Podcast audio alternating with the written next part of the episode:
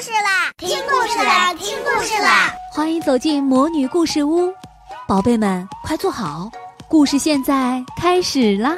魔女故事屋，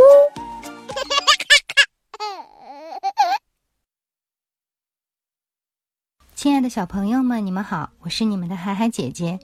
今天我要给大家带来的故事是安徒生童话里的蝴蝶。一只蝴蝶想要找一个恋人，自然，它想要在群花中找到一位可爱的小恋人，因此，它就把它们都看了一遍。每朵花都是安静的、端庄的坐在梗子上，正如一个姑娘在没有订婚时那样坐着。可是，它们的数目非常多，选择很不容易。蝴蝶不愿意招来麻烦。因此，就飞到雏菊那儿去。法国人把这种小花叫做玛格丽特，他们知道它能做出预言。它是这样做的：情人们把它的花瓣一片一片的摘下来，每摘一片，情人就问一个关于他们恋人的事情：热情吗？痛苦吗？非常爱我吗？只爱一点吗？完全不爱吗？以及诸如此类的问题，每个人可以用自己的语言问。蝴蝶也来问了，但是它不摘下花瓣，却闻起每片花瓣来，因为他认为只有善意才能得到最好的回答。亲爱的玛格丽特雏菊，他说：“你是一切花中最聪明的女人。”你会做出预言，我请求你告诉我，我应该娶这一位呢，还是娶那一位？我到底会得到哪一位呢？如果我知道的话，就可以直接向他飞去，向他求婚。可是玛格丽特不回答他，玛格丽特很生气，因为她还不过是一个少女，而蝴蝶却已把她称为女人。这究竟有一个分别呀？他问了第二次、第三次，当他从他那里得不到半个字的回答的时候，就不愿意再问了。他飞走了，并且立刻开始他的求婚活动。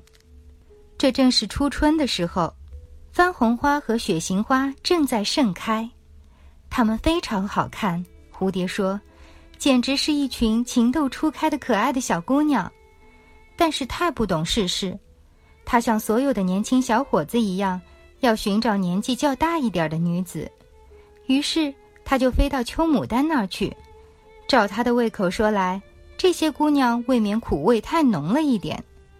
紫罗兰有点太热情，郁金香太华丽，黄水仙太平民化，菩提树花太小。此外，他们的亲戚也太多。苹果树花看起来倒很像玫瑰，但是它们今天开了，明天就谢了，只要风一吹就落下来了。他觉得跟他们结婚是不会长久的。豌豆花最逗人爱，它又红又白，既娴雅又柔嫩。她是家庭观念很强的妇女，外表既漂亮，在厨房里也很能干。当他正打算向她求婚的时候，看到这花儿的茎旁有一个豆荚，豆荚的尖端上挂着一朵枯萎了的花。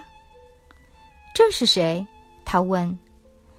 这是我的姐姐，豌豆花说。乖乖，那么你将来也会像她一样喽？他说。这是蝴蝶大吃一惊，于是它就飞走了。金银花悬在篱笆上，像她这样的女子数目还不少。她们都板起面孔，皮肤发黄，不成，不喜欢这种类型的女子。不过，她究竟喜欢谁呢？你去问她吧。春天过去了，夏天也快要宣告结束，现在是秋天了，但是她仍然犹豫不决。现在花儿都穿上了它们最华丽的衣服，但是有什么用呢？它们已经失去了那种新鲜的、喷香的青春味儿。人上了年纪，心中喜欢的就是香味呀，特别是在天竺牡丹和柑橘花中间，香味这东西可说是没有了。因此，蝴蝶就飞向地上长着的薄荷那儿去。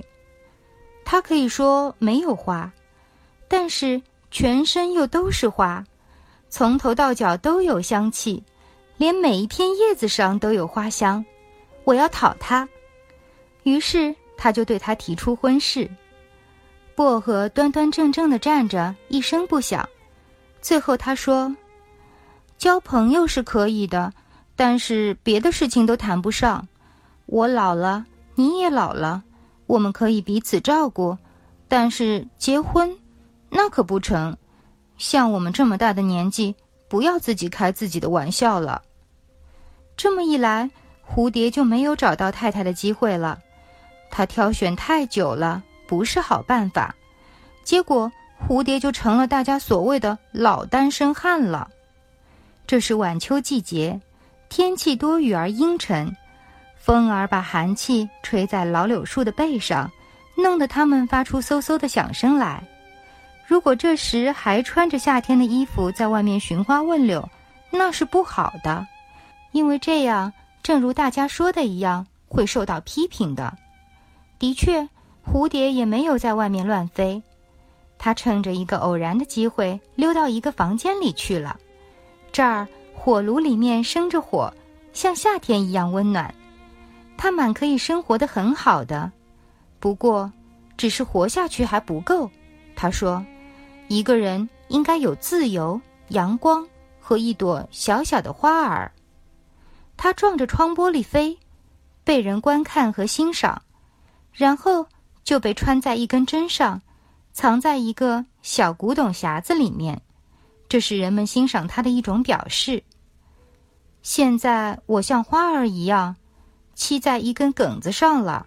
蝴蝶说：“这的确是不太愉快的，这几乎跟结婚没有两样，因为我现在算是牢牢的固定下来了。”他用这种思想来安慰自己。这是一种可怜的安慰。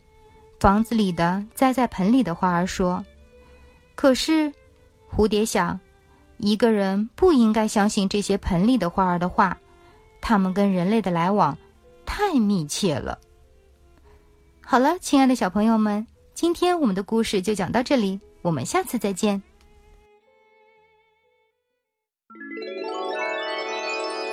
亲爱的小宝贝们，今天的故事就讲到这儿了。想听更多的好故事，欢迎你在微信公众号上搜索“魔女故事屋”，加关注来和我们做朋友。这里有更多的好故事等着你哦。我们下期再见。